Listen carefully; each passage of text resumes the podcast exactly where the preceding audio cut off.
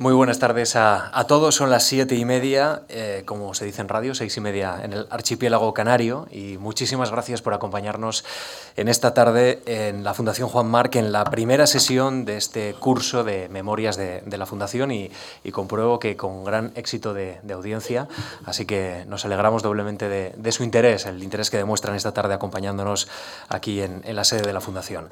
Iniciamos en este punto eh, nuestro recorrido vital e intelectual, ya lo saben ustedes por, por un grupo reducido y escogido de, becarios de la Fundación Juan Marc que recibieron en algún momento de su carrera eh, académica, profesional o intelectual el respaldo de esta, de esta fundación. Gracias por acercarse, como digo, hasta esta Fundación Juan Marc. Vamos a conversar en los próximos minutos con el señor Ramón Tamames. ¿Qué tal está, don Ramón? ¿Qué tal? Eh, muy bien, don buenas tardes.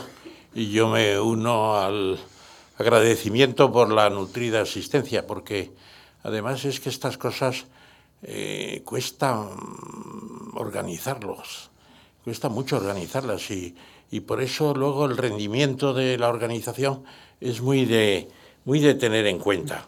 Y afortunadamente parece que esta tarde vamos a tener un alto rendimiento, espero sobre todo por parte de ustedes. Eso, el examen del público, ya sabe, llegará a las ocho y media en una hora aproximadamente. Estrenamos también escenografía, eh, estrenamos, escenario, eh, estrenamos año, así es que lo hacemos con todo nuestro esfuerzo y interés y, y ganas. Comenzamos este nuevo capítulo de Memorias de la Fundación.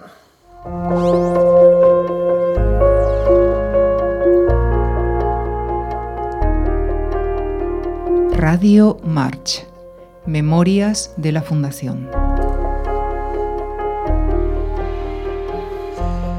Señor Tomames, usted pertenece a la distinguida Sociedad de Pensamiento Lúdico y, yo, casi casi la primera pregunta, ya que estamos entre amigos, le quería eh, formular.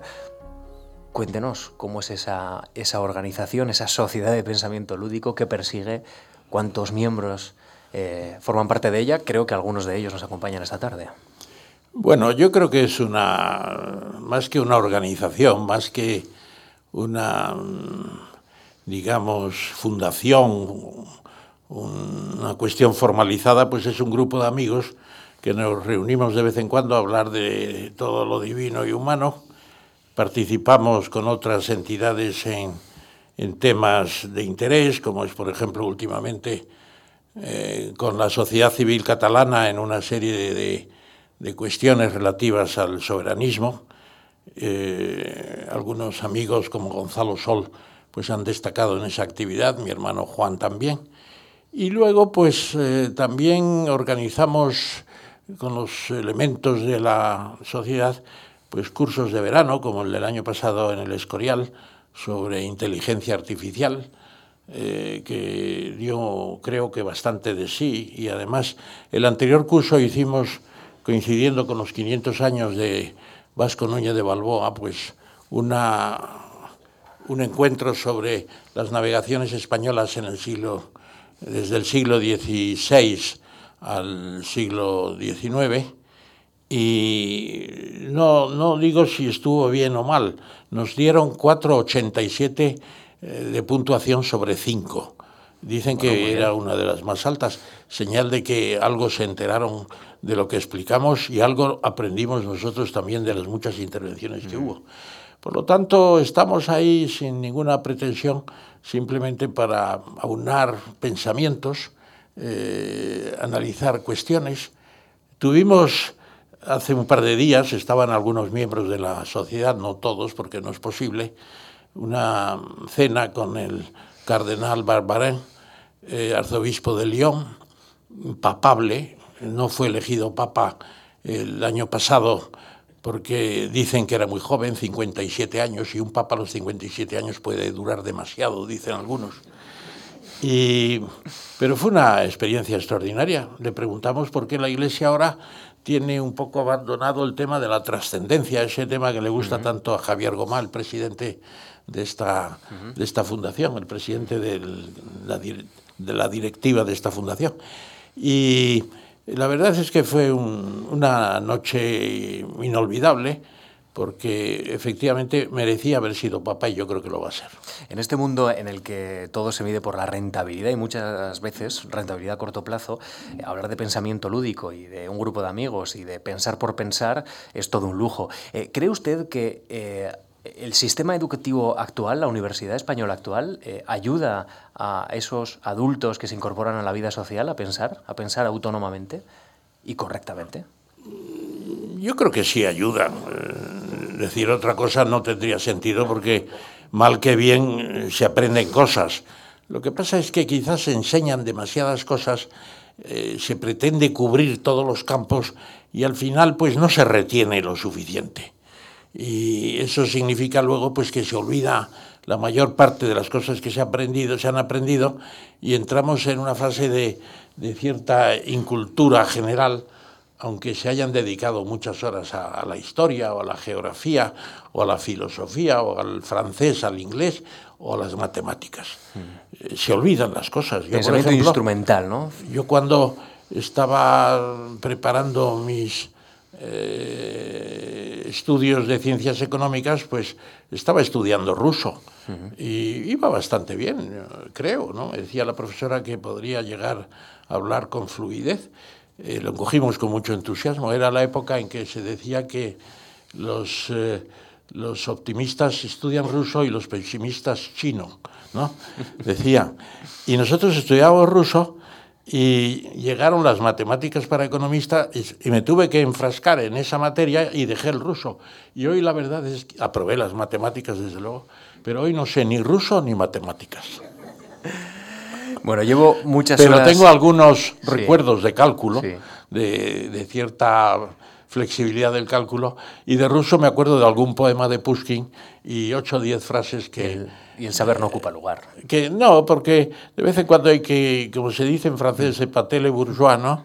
Hmm. Más o menos asombrar a algunos amigos y colegas con una frase en ruso que dicen, ah, hablas ruso también. Digo, pues, va, va. Ya chapurreo. No, chapurreo no lo diría. bueno, en todo caso, le tengo que confesar que llevo horas conversando con usted, aunque la única conversación válida es esta, porque eh, a la hora de, prepararse la trayectoria de Ramón Tamames es tan larga, hay tantas cosas de las que hablar, tantas cuestiones que preguntarle. Eh, si me permite, hemos resumido con la ayuda de, Lucía Franco en apenas un minuto y medio una trayectoria vital intensa y muy fecunda. Eh, situamos a nuestros escuchantes, a nuestros oyentes, la figura de Ramón Tamames y ya entramos poco a poco a, a conocer algunos de sus facetas más interesantes. Me parece muy bien. Ramón Tamames es catedrático emérito de Estructura Económica de la Universidad Autónoma de Madrid, técnico comercial del Estado y consultor en varias organizaciones internacionales. Ha desarrollado también su labor docente en las universidades de Málaga, Sorbona de París, Universidad China de Macao y en la Malaya University de Kuala Lumpur. Su trayectoria refleja un compromiso intelectual con la docencia y la investigación económica y social y con la participación política durante la transición y la consolidación de la democracia. Fue miembro del Comité Ejecutivo del Partido Comunista de España desde 1976, siendo elegido diputado por Madrid en 1977 y 1979. Abandonó sus filas en 1981. En su etapa política destaca su participación en las negociaciones para la redacción de la Constitución de 1978. Fue concejal y primer teniente de alcalde de Madrid con Enrique Tierno Galván. En 1989 ingresa en el Centro Democrático y Social y abandona la política poco después para dedicarse a la actividad docente e intelectual. En su amplia obra destaca su Estructura Económica de España, publicada en 1960. También mencionamos A dónde vas España, Diccionario de Economía y Finanzas, La Unión Europea y el Euro, El siglo de China y las más recientes Más que unas memorias y A dónde vas Cataluña. Es doctor honoris causa por varias universidades internacionales, Premio Rey Jaime I de Economía en 1997 y Premio Nacional de Economía y Medio Ambiente en 2003. Son algunos retazos tan solo, señor Tamames, pero... Ah, lo que quiero decir es que no soy profesor emérito. Eh, soy catedrático ya jubilado en la autónoma, pero no quise ser emérito porque eh, tiene, hay que dar paso a los jóvenes y a los de mediana edad que llegan y no tenemos por qué perpetuarnos en la universidad. Yo creo que después hay que devolver a la sociedad lo que se ha aprendido en la universidad. Hay que tratar de hacer eso también. Y ahora pues tengo una universidad en el aire, por así decirlo, porque viajo bastante y, por ejemplo, estuve el mes pasado en Brasil, este mes he estado en Croacia, en Dubrovnik, en un congreso, y en enero tendré que hacer una gira de, por los cinco países centroamericanos. O sea que nuestra universidad ya es el mundo. En la América hispanohablante, en Filipinas también he estado, en los países anglosajones, eh, tenemos mucho que, discutir y que hablar y proponer. Y, eh, ayer escribía yo al ministro de Asuntos Exteriores, por ejemplo, y le felicitaba porque España ha conseguido eh, estar entre los 10 miembros no permanentes del Consejo, que son 15 con los, con los permanentes. Y eso es una conquista importante. Aquí no se le ha dado ninguna importancia. Y le he dicho, ya que estáis ahí, ¿por qué no planteáis que hay que hacer una nueva conferencia de Madrid, como la Conferencia de la Paz de 1991, que al, principio fue un desarrollo espectacular y luego se frustró. Bueno, ¿una conferencia para qué? Para buscar la concordia. Buscar la concordia en el sentido de que hoy no se sabe quién manda en el mundo. Antes era Estados Unidos, en contienda permanente con la URSS, con la Unión Soviética. Después ya la hegemonía de Estados Unidos. Ahora ya China despunta y yo sostengo la tesis, y con esto termino este pasaje, eh, que es el momento de negociar entre China y Estados Unidos y las demás potencias, la Unión Europea, Japón, eh, Sudáfrica, México, Brasil, etcétera, para hacer una concordia, abrir un camino nuevo comparable al de las Naciones Unidas en 1945. Dentro de diez años se va a ser muy difícil porque China será dos veces Estados Unidos y camino de convertirse en medio mundo, ¿no? O sea que es el momento de negociar. Y no me ha contestado todavía el ministro. Espero contestación y después de decirlo aquí, todavía más. He, leído un fragmento, señor Tomames, de una conferencia suya este verano en Santander, en, la Menéndez Pelayo. Em, confiesa, a medida que avanzamos en edad, los que tenemos la fortuna de mantener vivo el deseo de saber más y más sobre lo que nos rodea, lo cultivamos. Y claro, eh, leyendo sus más que unas memorias, eh, leyendo su, su vida eh, desde esa perspectiva autobiográfica que, que usted editó el año pasado, leo algunos detalles que me han llamado la atención. aprende a leer con su abuelo a la edad de tres años. Su padre, que es médico, dedica su tiempo libre a la pintura, a la escultura, tiene un contacto muy intenso con la lectura y con las obras completas de Federico García Lorca, que en aquellos tiempos desde luego no era un autor popular. Su padre es germalófilo eh, por sus admiraciones científicas, francófilo por sus aficiones culturales, anglófilo por sus inquietudes políticas. Inculcó a sus hijos el aprendizaje en tres idiomas. Y yo la verdad es que quiero subrayar qué importante ¿no? E-, es el acceso a la cultura y cuánta influencia tiene en quien sabe aprovecharlo. ¿no? Porque, porque la acompaña toda la vida e incluso eh, bueno, pues, eh, le despierta interés en todo momento. Sí, es que yo creo que el legado de nuestros eh, ancestros en el sentido más próximo es fundamental. Algunas veces mi mujer, Carmen, que está aquí en primera fila, me critica y me dijo cuando estaba escribiendo las memorias, hay un capítulo entero sobre mi abuelo Clemente, que era maestro nacional, y sobre mi padre, médico cirujano. Y le parecía excesivo. Digo, no, porque esto forma parte de nuestra de nuestro linaje en el sentido biológico, cultural, etc. Y por lo tanto hay que recordarlos. Yo eh, aprendí a leer leyendo El Quijote. Eh, hoy lo estoy releyendo y por fin me estoy enterando de verdad. Eh, lo he leído en partes, a pedazos, por así decirlo, a trozos, a lo largo de mi vida casi continuamente, pero me he propuesto en un par de meses leerlo de cabo a rabo, que se dice vulgarmente. Y, lo estoy consiguiendo, creo. Ahora estoy en el capítulo ese del curioso impertinente, donde cuenta esa novela dentro de la novela. Pero esas influencias son fundamentales. Eh, eh, se ha citado las lecturas de, de, Federico García Lorca, efectivamente, en ediciones sudamericanas de Argentina, que llegaban a España de manera más o menos oculta, aunque yo creo que había una cierta tolerancia también.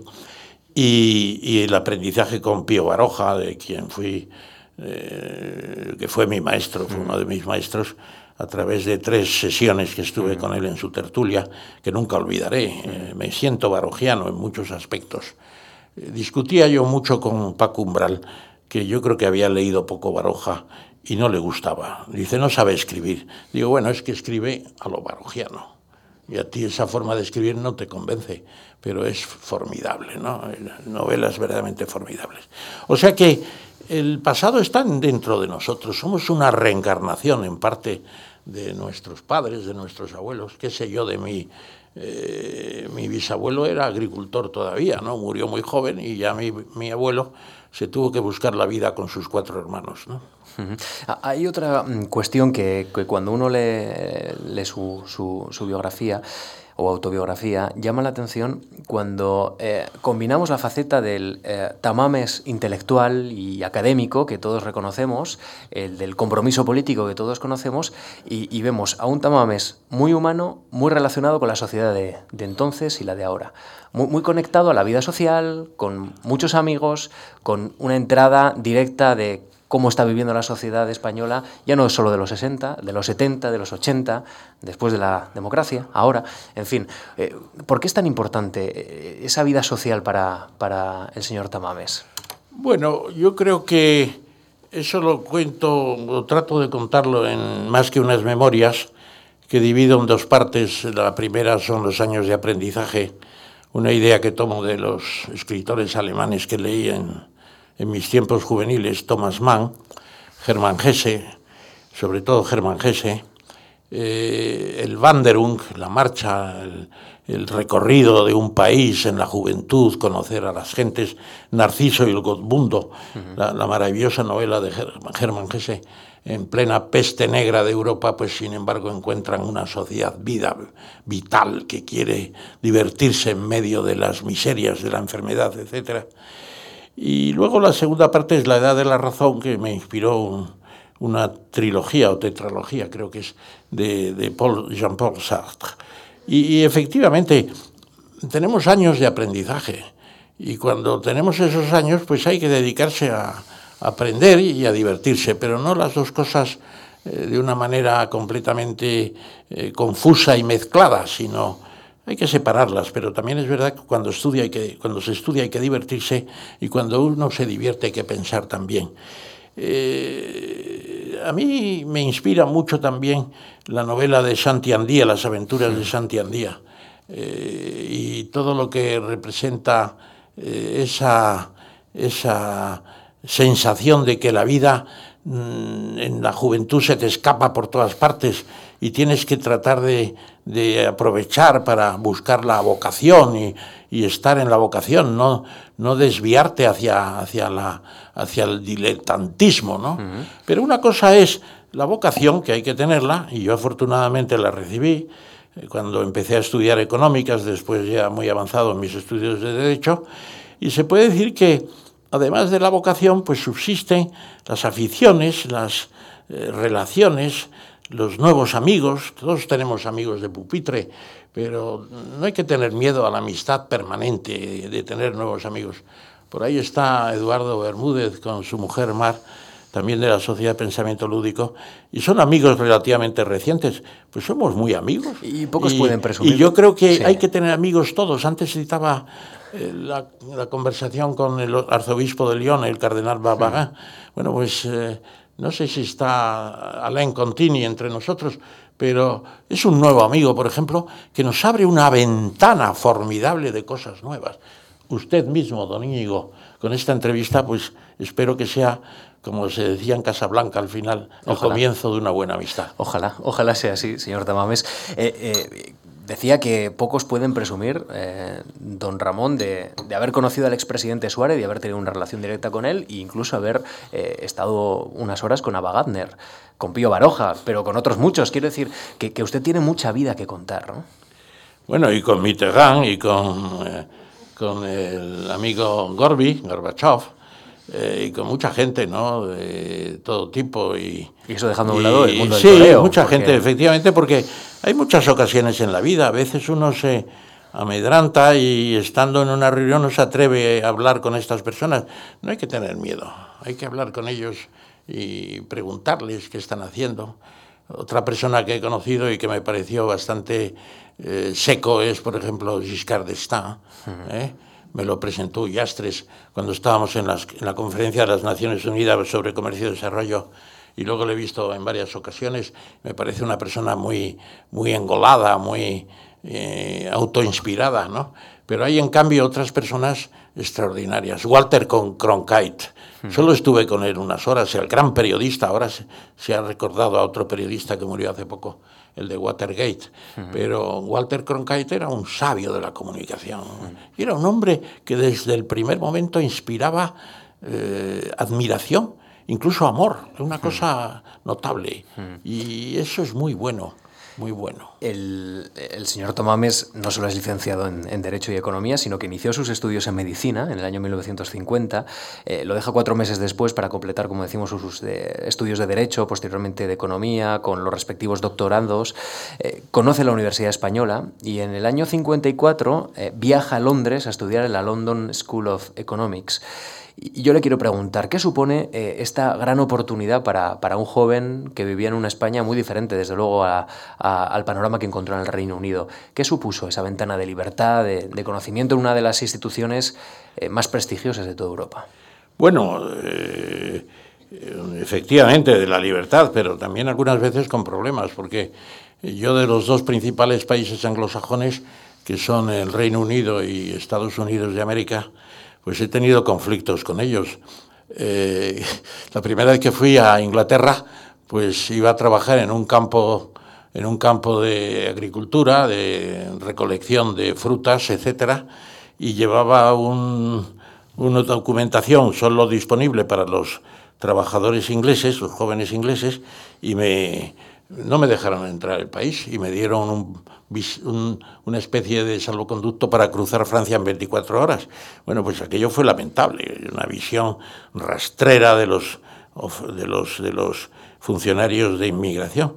Y luego otra vez que estuve en Estados Unidos, cuando eh, estábamos en la transición y fuimos allí a representar a la Junta Democrática de España, eh, pues eh, estaba Pepín Vidal, y algún otro así, eh, otro colega que ahora no recuerdo el nombre, pues en el National Council on Foreign Affairs, eh, que, dimos una conferencia, el, el, think tank más importante de cuestiones internacionales del mundo, probablemente, pues me preguntó un coloquiante, ¿y usted en qué partido está? Y dije, en el Partido Comunista. Y al llegar a Madrid, pues todos los periodistas, ¿y cómo le han dejado entrar siendo del PC y tal y cual? Hasta el punto de que ya la Embajada de Estados Unidos me pidió eh, que fuera a que me tacharan el visado. Dije, no, yo, si ustedes quieren, escríbanme. Y me, dijeron que ya no podía entrar. Bueno, pues esos dos países anglosajones, pero una vez que estás dentro, ¿eh? se aprende mucho. ¿eh? porque los anglosajones son muy particulares, han contribuido también a la leyenda negra de España. Hay que recordar que este fue el, gran, el primer gran imperio mundial. ¿eh? ahora la gente se está enterando un poco con Isabel, con la serie de televisión, ¿no? Están empezando a enterar algunos. Lo que era Castilla, un conglomerado de nobles, como se decía en los libros, eh, díscolos y levantiscos, ¿no? Que no le dejaban al rey ni mover una mano pues Isabel lo convierte en un reino, lo une con Aragón a través de Fernando, eh, conquistan Granada, luego unen Navarra, incluso quieren unirse con Portugal y con la experiencia de las Indias crean un imperio mundial. Bueno, pues eso no nos lo perdonará nadie. Los españoles estamos siempre bajo esa, esa sombra de la leyenda negra a la que contribuyeron españoles tan ilustres como el padre Bartolomé de las Casas o incluso en, en alguna instancia pues algunos emigrados de la Sefarat antigua después de la expulsión de 1492 de los judíos.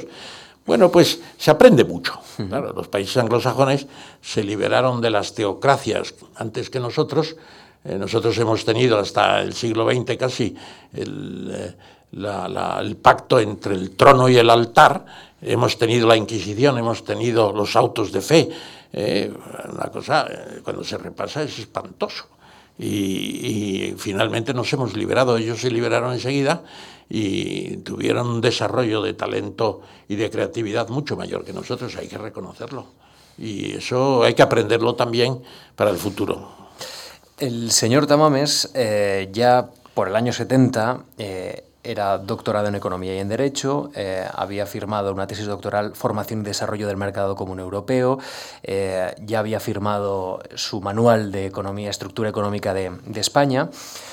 Y, me va a permitir que le pregunte por la relación que, estableció con, la Fundación Juan Marc. ¿no? Eh, usted como responsable de, un grupo de trabajo en el que está Said de Buruaga, Terceiro, Centeno, Moreno, obtiene una beca de la Fundación eh, Juan Marc para el estudio de la política de acción regional entre el año 1953 y, 1973. Un, trabajo que deposita en diciembre del año 1975, que, que se demora unos meses por la aprobación de la ley de régimen local, de la reforma de la ley de régimen local, y que repasa los orígenes de la acción desde el plan de Badajoz, pasando por las diputaciones forales, en fin, poniendo énfasis en, el problema tradicional que, tiene nuestro país, el, problema territorial. Eh, yo le quiero preguntar qué supuso para usted esta beca, este respaldo, que entiendo eh, llega en un momento en el que España está cambiando y también la universidad está cambiando y la democracia poco a poco se iba imponiendo. Claro, nosotros teníamos una una, una, empresa de consultoría económica, una de las primeras que se hicieron en España, creo, con José III, eh, de Buruaga y yo. El presidente, eh, perdón, Iberplan. Iberplan. Y el presidente, pues, fue primero el conde de los Gaitanes, eh, conocido financiero, que nos apoyó al comienzo, pero enseguida perdió el interés. Eh, este eh, Buruaga, que no sé si estará hoy aquí entre nosotros, pues eh, que tiene un sentido del humor más bien negro, y si está empezará a dirigirse especialmente a mí en estos momentos, pues decía, no, el conde de los gaitanes lo que quería es que explicarte lo de la Sociedad Minero-Metalúrgica de Ponferrada que él preside para que lo pongas en la estructura económica de España. Y cuando lo hizo ya se marchó. Y vino Antonio Barrera, de Irimo, gran persona que ha muerto hace unas semanas y fue un gran presidente. Nos, hijo, nos puso en marcha la idea de la importancia de la tecnología, de las TICs, que se llama ahora Información y Comunicación. Él era presidente de Telefónica en el momento en que dio el cambio de una sociedad absolutamente eh, de monopolio y de antigüedad tecnológica a una sociedad moderna, abierta, con fabricación ya de cables, fabricación de centrales telefónicas, fabricación de, toda clase de cosas. Y fue una, gran dirección. Y en esa empresa, pues efectivamente, luego nos lo han criticado mucho que trabajáramos eh, con el plan de desarrollo. Bueno, pero yo voy a explicar. Eh, lo que hizo la Fundación Marc en ese momento, que me parece que era Rafael Juste, el presidente, que tengo un gran recuerdo de él, y yo suponía que esta tarde iba a estar aquí, pero en fin. Entonces, eh, lo que hicieron fue financiar un estudio del plan de desarrollo sobre, como acaba de decir Íñigo, eh, acción regional. Y eh, ese trabajo lo hicimos fundamentalmente Sae de Burroaca y yo. Me acuerdo que estábamos preparando un viaje a Cuba, a los cursos de verano de La Habana que nos habían invitado, y mm, estábamos terminando el dictamen. El dictamen se entregó, seguro que está aquí en los archivos, yo tengo un ejemplar en casa, no se publicó nunca. ¿Por qué? Pues porque, como nos dijo Javier Irastorza, que era el, jefe de estudios del plan, dice, comprenderéis que esto no se puede publicar porque lo que habláis es de una democracia que no es la orgánica que tenemos y planteáis un regionalismo y habláis del antecedente de la Segunda República y proponéis un sistema de autonomías y eso no se puede aceptar porque los principios que tenemos son diferentes y no se publicó. Eso mucha gente no lo sabe, no hablo de eso en, las memorias, pero tampoco nos identificaron como seres malignos por eso, ¿no? Dijeron, no se va a publicar sencillamente. Luego se aprovechó mucho para contenidos de, estructura económica de España y de otros trabajos.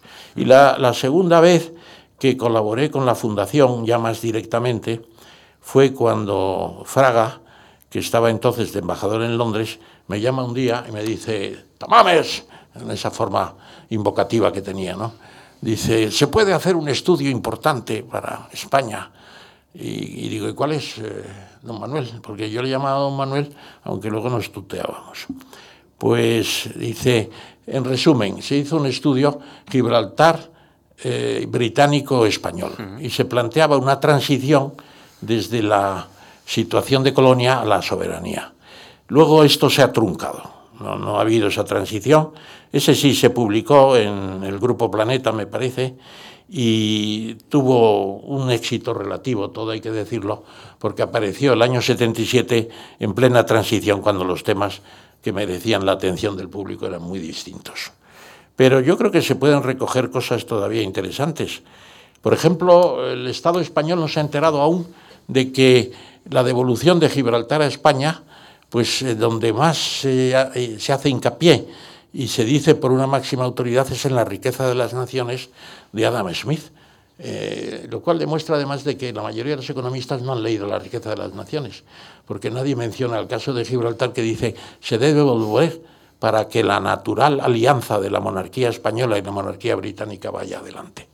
Bueno, pues yo se lo he dicho a varios ministros y, no se enteran. Y, y, además quise publicar un artículo sobre esto en el Financial Times y hablé con una señora Crawford, que fue directiva del periódico de Madrid muchos años, me dijo, no se puede publicar, usted comprenderá que eso que dijo Adam Smith era en otro tiempo. Digo, hombre, pero Adam Smith sigue siendo una figura universal, ¿no?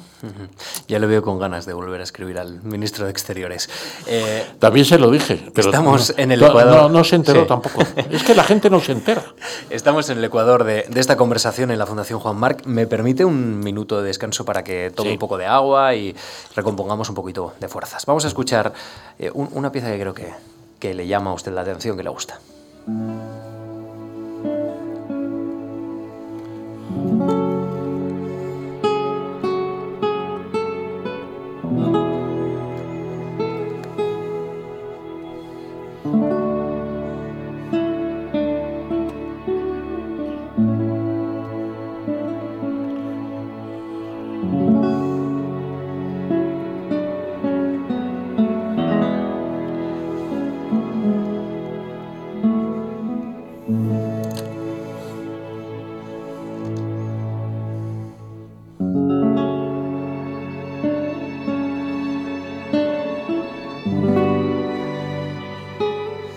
Maestro Bacarise nos va a acompañar durante unos segundos más, unos minutos más en esta conversación y, probablemente en Memorias de la Fundación en los próximos minutos.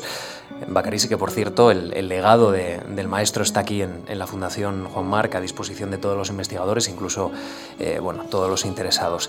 Eh, vamos a, entrar ya en, la otra... Pero si me permites, Íñigo, sí, sí. yo diría que Bacarise es poco conocido actualmente. Eh, yo no lo he oído nunca en radio clásica, que la escucho con mucha frecuencia, y los conciertos que se transmiten desde esta casa. Eh, pero Acarice, este concertino es excepcional, es del nivel de, del concierto de Aranjuez o de La vida breve de Falla o el concierto de Aranjuez de, de Rodrigo, ¿no? Y es maravilloso, es lo que era la generación del 27 en música, al mismo tiempo que estaban todos los poetas desde Alberti hasta, hasta Lorca. ¿no? En la universidad y ahora voy a combinar esa, esa, faceta de Ramón Tamames académica con el activismo político, porque pocas personas como usted pueden decir que, que han sufrido la consolidación de la democracia en sus propias carnes de esa manera. ¿no? Eh, tras los sucesos del año 58 conoce, conoce los calabozos, una estancia también en la cárcel de Carabanchel. Eh, en París, en el año 1961, tiene los primeros contactos con el Partido Comunista de España eh, y, y, la relación con este partido que va desde la clandestinidad a la legalidad acaba tras 21 años de, intensa relación en el año 1981. Eh, leyendo su, Más que unas memorias, eh, uno llega a la conclusión de que en cierta forma el Partido Comunista no supo adaptarse a, la situación que vivía el país, a la democracia que, estaba estrenando eh, España y, sus dirigentes comunistas eh, no supieron adaptar el partido a las nuevas condiciones. Eh, usted ejerció de crítico en la organización en aquellos años y yo le quiero preguntar, ¿se consideró siempre un verso suelto en el Partido Comunista? ¿Un qué? Un verso suelto. Ya sabe que en términos políticos ahora es una fórmula que se utiliza para, para remarcar la personalidad y digamos, la, personalidad y la voluntad también de, ejercer la crítica. Ha, dicho, ha dicho Íñigo, eh, me dirijo al respetable, pues que sufríamos, que hemos sufrido. Yo no, yo no utilizaría esa palabra, aunque sea un poco cínico y eh, sufrían mucha gente que estuvieron en la cárcel 20, 20, veintitantos años. El poeta Marcos Ana, 14 años estuvo Marcelino Camacho, yo coincidí con él alguna vez también en Carabanchel. Eh, eso sí que sufrieron y además los trataban, los maltrataban en ocasiones. Eh, a la generación del 56, que empieza con la rebelión estudiantil de ese año, pues eh, la verdad es que en general se nos trató mucho mejor, empezando por la notificación de, la suspensión del estado de, del la, la, declaración del estado de excepción. En la prensa nos llamaban, pues, don Ramón Tamames, don Dionisio Ridruejo, don Rafael Sánchez Mazas, don Enrique Mújica Herzog, etc. Nos daban el tratamiento de don por primera vez en unos detenidos que, que, en otra ocasión habrían estado en, en los calabozos de la Dirección General de Seguridad en lo que hoy es la Casa del Correo, la presidencia de la Comunidad de Madrid. El otro día estuve precisamente por allí. Los calabozos los conservan. Se han convertido en archivos. Está muy bien. ¿no? los, para archivos está bien, pero no para tener allí gente metida, ¿no? Entonces, eh, los estudiantes, yo cuando lo veo ahora, disfrutábamos, alguna vez teníamos miedo, la primera vez que a mí me llevó la policía a declarar, pues eh, noté un estremecimiento que traté de ocultar naturalmente, pero lo sentí. Y, pero lo superábamos, lo superábamos y luego los tiempos que estuvimos en la cárcel, que no fue mucho tampoco, esa es la verdad, pues aprendimos mucho, aprendimos mucho. Incluso poesía de Dionisio Ridruejo, los sonetos a la piedra, que reproduzco dos en mi, en mi libro. Y luego en el PC, que ingresé poco después de salir de la cárcel, el año 56, pues hubo avatares muy diversos. Yo la verdad es que, más que verso suelto, Iba un poco por libre, sí, ¿no? eso significa precisamente ver eso suelto. Y yo decía lo que pensaba. Y mis problemas, ah, una vez le dije a Carrillo en los años 70, digo, con el nombre de Partido Comunista no vamos a ninguna parte. Hay que, hay que cambiar el nombre. Como ahora dice Manuel Valls, el Partido Socialista francés, quiere llamarlo, pues no sé cómo lo quiere llamar, pero eh, los que votan a a, Hollande y a Valls no son ya socialistas eh, del sistema de, propiedad pública de los bienes de producción y mucho menos de la dictadura del proletariado. Y esas historias del marxismo-leninismo, y yo le dije a Carrillo, hay que cambiar el nombre, y dice, ¿qué propones? Digo, pues algo así como Partido Laborista, Partido del Trabajo. Dice, no, eso ya vendrá más adelante, pero vamos a ir como PC, claro, tuvimos un desastre de votación porque 40 años de propaganda contra el PC, pues eh, a pesar de que sacamos 20 diputados, pues era una, un lastre tremendo. Y luego cuando vino el primer Congreso Democrático del PC en Madrid, pues dijimos hay que acabar con la dictadura del proletariado y con el marxismo-leninismo como ciencia. Y me dice Carrillo, ah, no es una ciencia. Digo, no, ciencia es la química, las matemáticas, la física, eso son ciencias. Esto es más bien una corriente filosófica, un pensamiento. Ah, sí, y se quitó, se quitó eso, se quitaron todas esas cosas. Bueno, pero luego lo que pasó es que el partido no se adaptó. Venía con, desde el exilio, el núcleo principal. Hoy hay un artículo muy bueno de, Joaquín Leguina en El Mundo, se lo recomiendo a todos, y habla del libro de Robert Mitchell sobre los partidos políticos. Y es que los partidos políticos no han cambiado, sean bolcheviques o sean el papé y lo que hay es un núcleo interno que es el que manda, una especie de oligarquía dentro del partido, y eso es lo que pasaba en el, PC, con la particularidad de que no habían cambiado sus tendencias de centralismo democrático, que es el autoritarismo, etc. Y cuando yo me convencí de que eso no era posible cambiarlo, pues me fui. Y me quedé muy tranquilo. Había tenido una neurodermitis y me decía el, el, dermatólogo, cuando ya me curé en pocas semanas, me dice, esto lo tenías por los problemas de salirte del Partido Comunista. Digo, pues a lo mejor. Pero no tengo, no tengo tampoco rencor contra nadie. Y todavía cuando veo a algunos, pues hasta les llamo camaradas, como nos llamábamos. La palabra camarada está en el Quijote 800 veces. Y en inglés no significa lo que ha venido a significar en español, en alemán o en francés. Y entonces de viejos camaradas me los encuentro y lo celebramos mucho. Cuando abandona el, Partido Comunista de España, deja su acta de, concejal, su, puesto de teniente de alcalde, pero no el acta de diputado. Y, con Enrique Tierno Galván conoce la política municipal, que es la que conforma, digamos, el primer contacto eh, con la democracia, con la capacidad transformadora de, la política, porque durante mucho tiempo eh, eh, había Ramón Tamames armado, digamos, en su cabeza, digamos, toda esa todas esas vigas eh, intelectuales o filosóficas, pero se encuentra con, la acción política y con unos votantes y con unas necesidades y con la acción municipal que además eh, muchos creen que es una gozada, pero puede ser también un martirio, porque el contacto es prácticamente directo, no hay, no hay barreras. ¿Qué recuerda de entonces y qué aprendió sobre todo de, ese, de esa eh, acción política casi casi primaria, directa? Bueno, yo me fui del PC y me fui del ayuntamiento porque me parecía lo lógico. No me fui de diputado porque el reglamento del Congreso entonces se decía que pasado dos años eh, los diputados que se fueran del partido donde habían sido elegidos, ese puesto se perdía ya para el partido para siempre, hasta las siguientes elecciones. Eso se ha cambiado ya.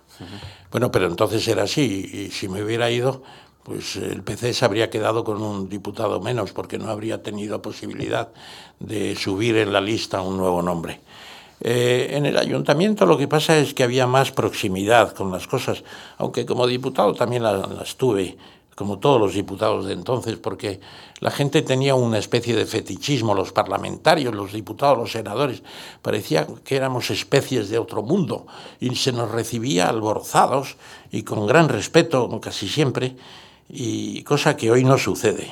Eh, no sucede en absoluto, ha cambiado mucho la cosa y, entonces, pues tuvimos mucha proximidad, efectivamente, eh, en temas como la descentralización de Madrid en las juntas municipales, el plan de acción municipal con los programas de trabajo, eh, la financiación del ayuntamiento, había un problema de liquidez extraordinario, pues un día me dice Tierno, oye Ramón, que tenemos que encontrar 5.000 millones de pesetas, que entonces era una cantidad extraordinaria, eh, para mañana mismo, porque no tenemos nada en las arcas.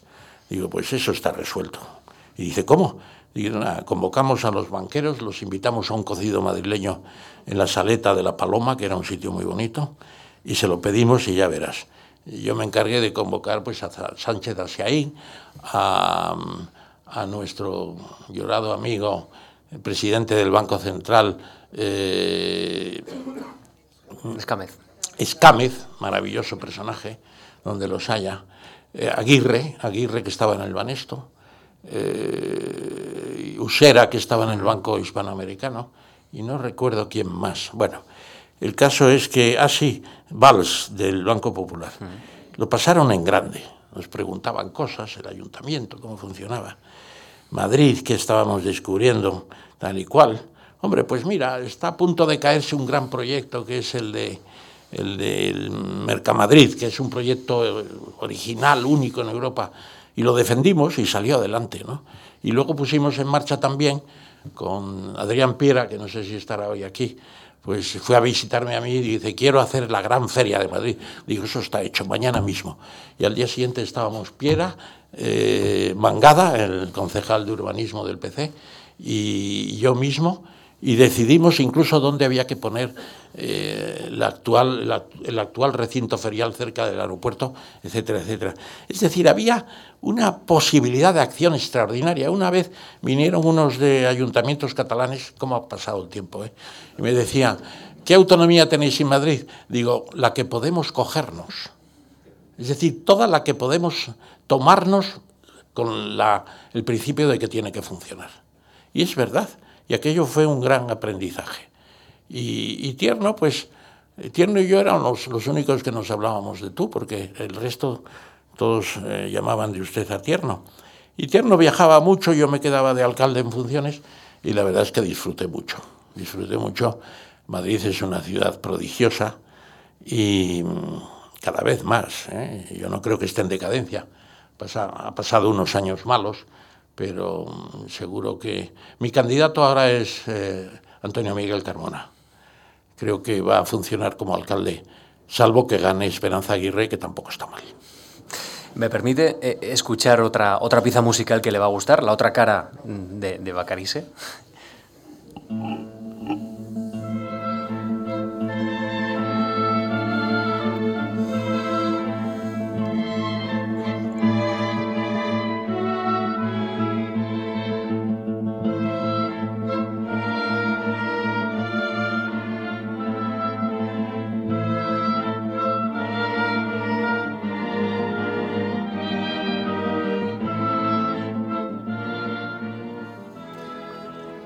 Es un concierto de Mozart.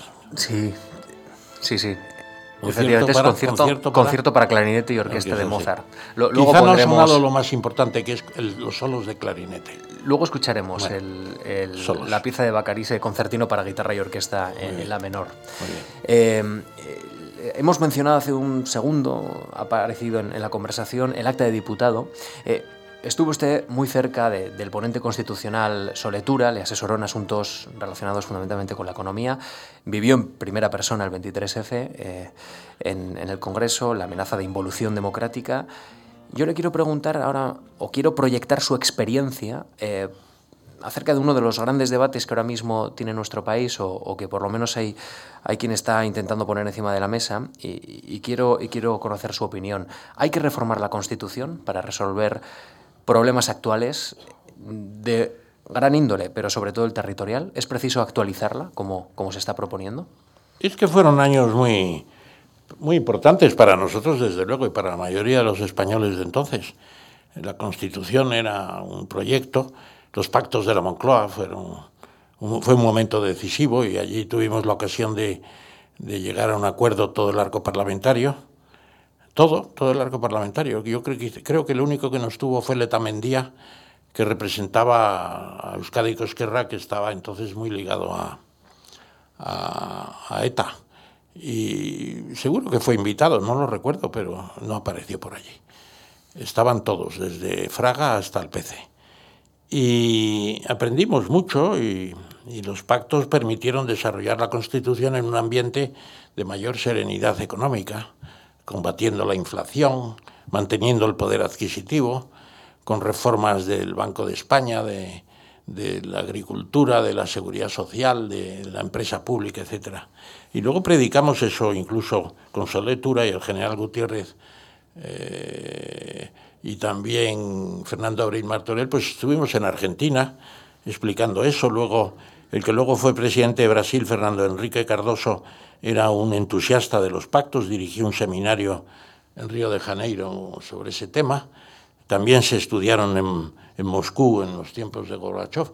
Incluso Vietnam propuso que fuera una delegación española a explicar los pactos de la Moncloa, en un momento en que parecía que el Partido Comunista de, de Vietnam iba a abrir las 100 flores, periodo de libertad que luego no se produjo. Bueno, entonces todo eso tuvo su importancia y, y la Constitución pues era una labor fundamental. Yo recuerdo que cuando nos detuvieron el año 56, pues un periódico que se llamaba El Español, pues era un periódico muy, muy del régimen, pero eh, era interesante porque contaba cosas que no contaban los demás periódicos. Y debían tener un topo entre nosotros, entre los que hicimos el manifiesto del 56, y decían, Tamames decía que España necesita una constitución democrática. Bueno, tardamos 21 años, pero la conseguimos, ¿no? No está mal. Ese es el momento más, eh, más alegre de mi vida, probablemente el 6 de, de diciembre de 1978, el día del referéndum. Y esa constitución está ahí. Y preguntas si hay que reformarla. Pues según y cómo y para qué. Eh, La reforma de la Constitución pues, está prevista en el título 10 de la misma, artículos 166 a 169, y, y se puede reformar, no es un libro sagrado. Eh, nadie va a reformar el Génesis, aunque Darwin ya le dio un buen meneo ¿no? al Génesis. Pero eh, no es un libro sagrado. Se puede reformar, pero hay que saber para qué, cuándo y cómo. Eh, Pedro Sánchez es una persona que ha despertado cierta alegría en el PSOE. Vamos a ver lo que dura esa alegría porque tiene muchos problemas. Dice que hay que reformar la Constitución, pero no dicen nunca en qué. Parece que tienen un grupo de trabajo en ese tema. Bueno, pues hay que esperar. Podemos no, no, se plantea la Constitución, debe considerarla como, como un libro eh, no sagrado, sino de no demasiada importancia. Eh, tampoco la atacan sistemáticamente, es la verdad. Y vamos a ver también en su convención de preparación del programa a ver qué nos dicen. Yo creo que la Constitución, eh, si hay que reformarla, es para el tema de la igualdad de sexos en, en, la, en la, línea de, de, los jefes de Estado, que somos una monarquía parlamentaria mientras no se decida lo contrario. Y no hay que decir soy monárquico, soy republicano, yo soy de la Constitución, de la monarquía parlamentaria, que es la que he firmado con otras 500 personas de diputados y senadores constituyentes. Y si hay que reformar eso, pues ya está, se puede reformar y no hay ningún problema. No sé si la pareja real, eh, Felipe y Leticia, están frenando su descendencia para que no aparezca todavía un varón, porque eso crearía problemas, ¿no? Pero, pero eso hay que resolverlo. Y además cuando se resuelva y se vote en referéndum la modificación, porque habría que votarla, pues habría una ocasión para decidir si se quiere la monarquía o la república. Yo la tercera república no tengo ningún entusiasmo por ella, lo confieso. Y además, por primera vez en una monarquía parlamentaria europea, con el acta de, con la ley de abdicación, se ha votado la monarquía por más del 80% del Congreso de los Diputados. La gente no se da cuenta de eso. La ley de abdicación es también la proclamación del nuevo rey.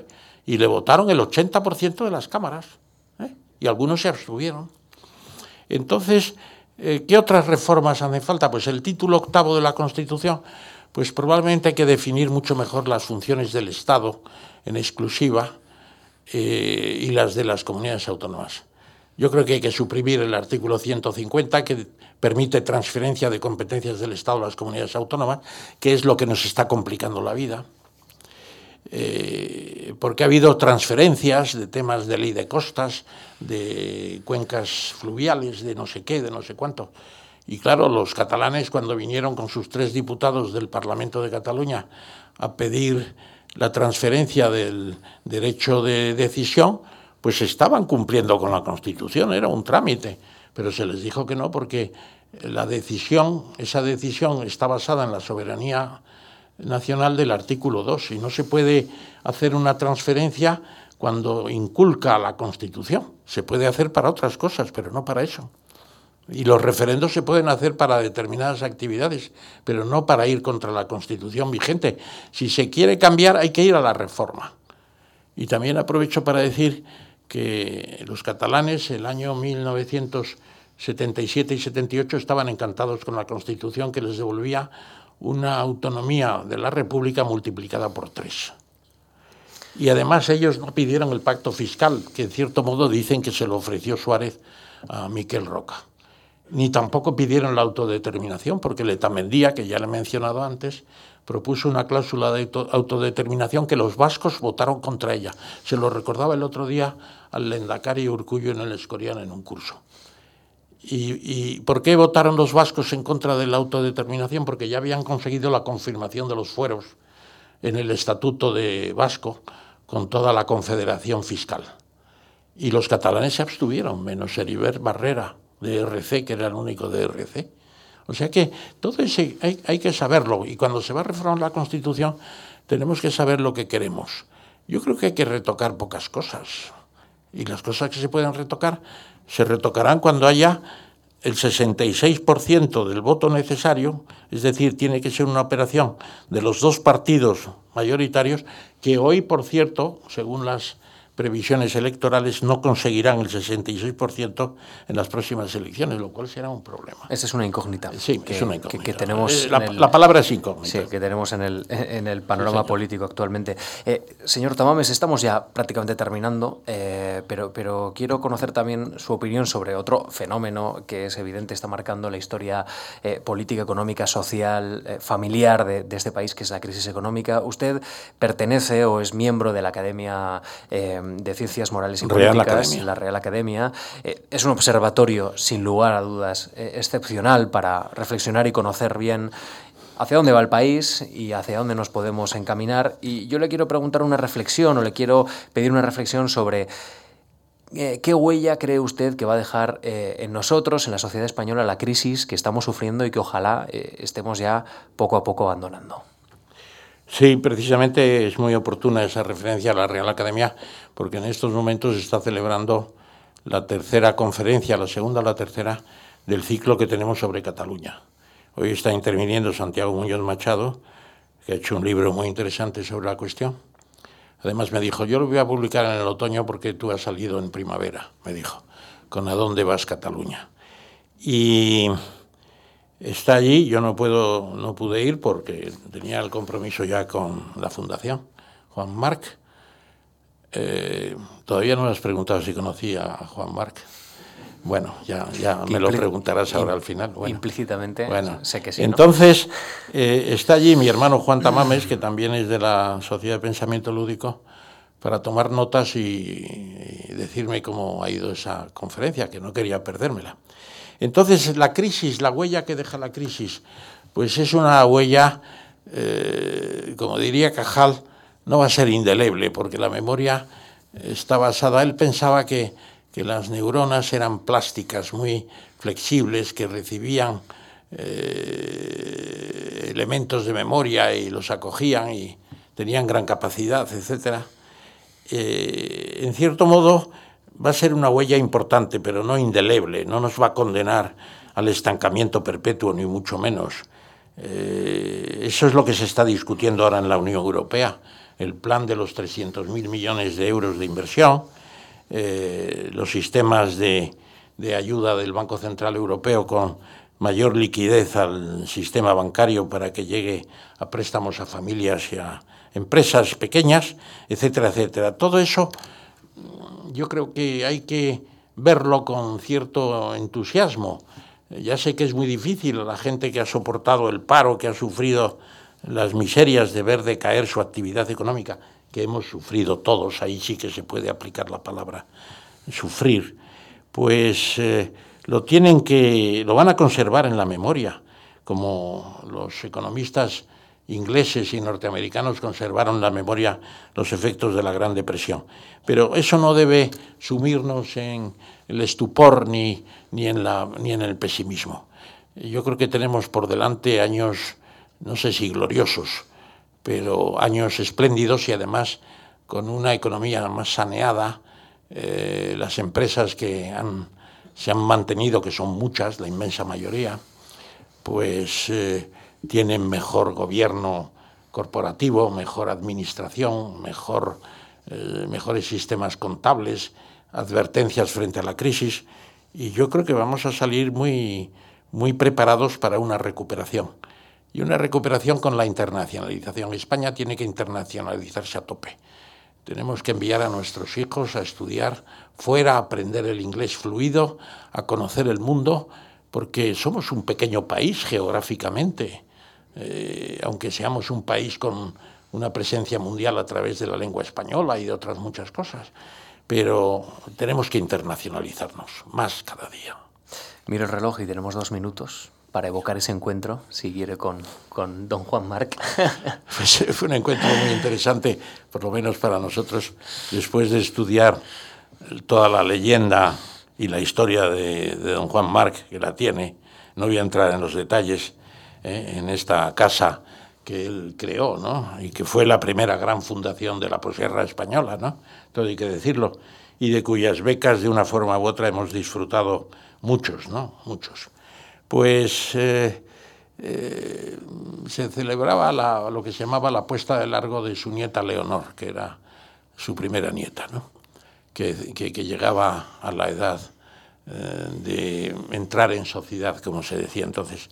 Y entonces teníamos al doctor Vergaz, no, al señor Vergaz, porque no era médico, pero fundador del sanatorio Ruber, junto con un señor Ruiz, Ruber, y era muy amigo de, de Bérgamo, el notario de, de, don Juan Marc.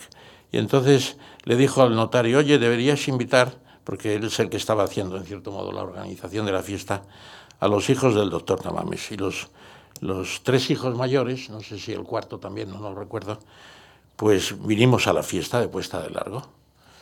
Y me acuerdo que don Juan Mar, no voy a hacer ninguna comparación con el padrino, ¿eh? pero mientras la fiesta discurría alegremente con los valses al principio y luego la música más moderna, pues don Juan recibía a sus visitantes que querían verle. Y yo pedí verle, porque sabía que estaba hablando con la historia, ¿no?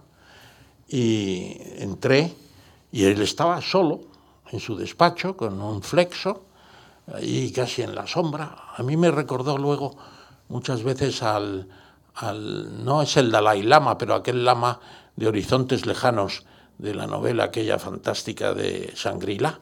Y estaba allí don, don Juan ya mayor, muy mayor, eh, y estuvimos hablando un rato. Bueno, Tamames, me han dicho que la universidad está eh, empezando a moverse. Digo, que sé, ¿cómo no se va a mover, don Juan? Tiene que moverse, es, es necesario, tenemos que cambiar. Sí, sí, hay que cambiar, hay que cambiar. Bueno, bueno, estudia usted mucho, es lo que me dijo al final. Bueno, pues muchísimas gracias, señor Tamames, que ha estudiado mucho. Eso, desde luego, damos fe hoy aquí en, en la Fundación Juan Marc. Eh, gracias por haber iniciado con nosotros eh, este nuevo capítulo de Memorias de la Fundación. Gracias a todos ustedes también por compartir con nosotros sus minutos, sus apreciados minutos. Y les recuerdo que esta semana, además de la música, podrán disfrutar del ciclo de conferencias sobre Garcilaso de la Vega. Eh, y Soledad Lorenzo es la invitada de conversaciones en la Fundación con Antonio San José. El lunes que viene también les podemos esperar, si, si ustedes son tan amables, en la cuestión palpitante que estará dedicado al, al envejecimiento. Gracias de verdad. Gracias de verdad por venir aquí.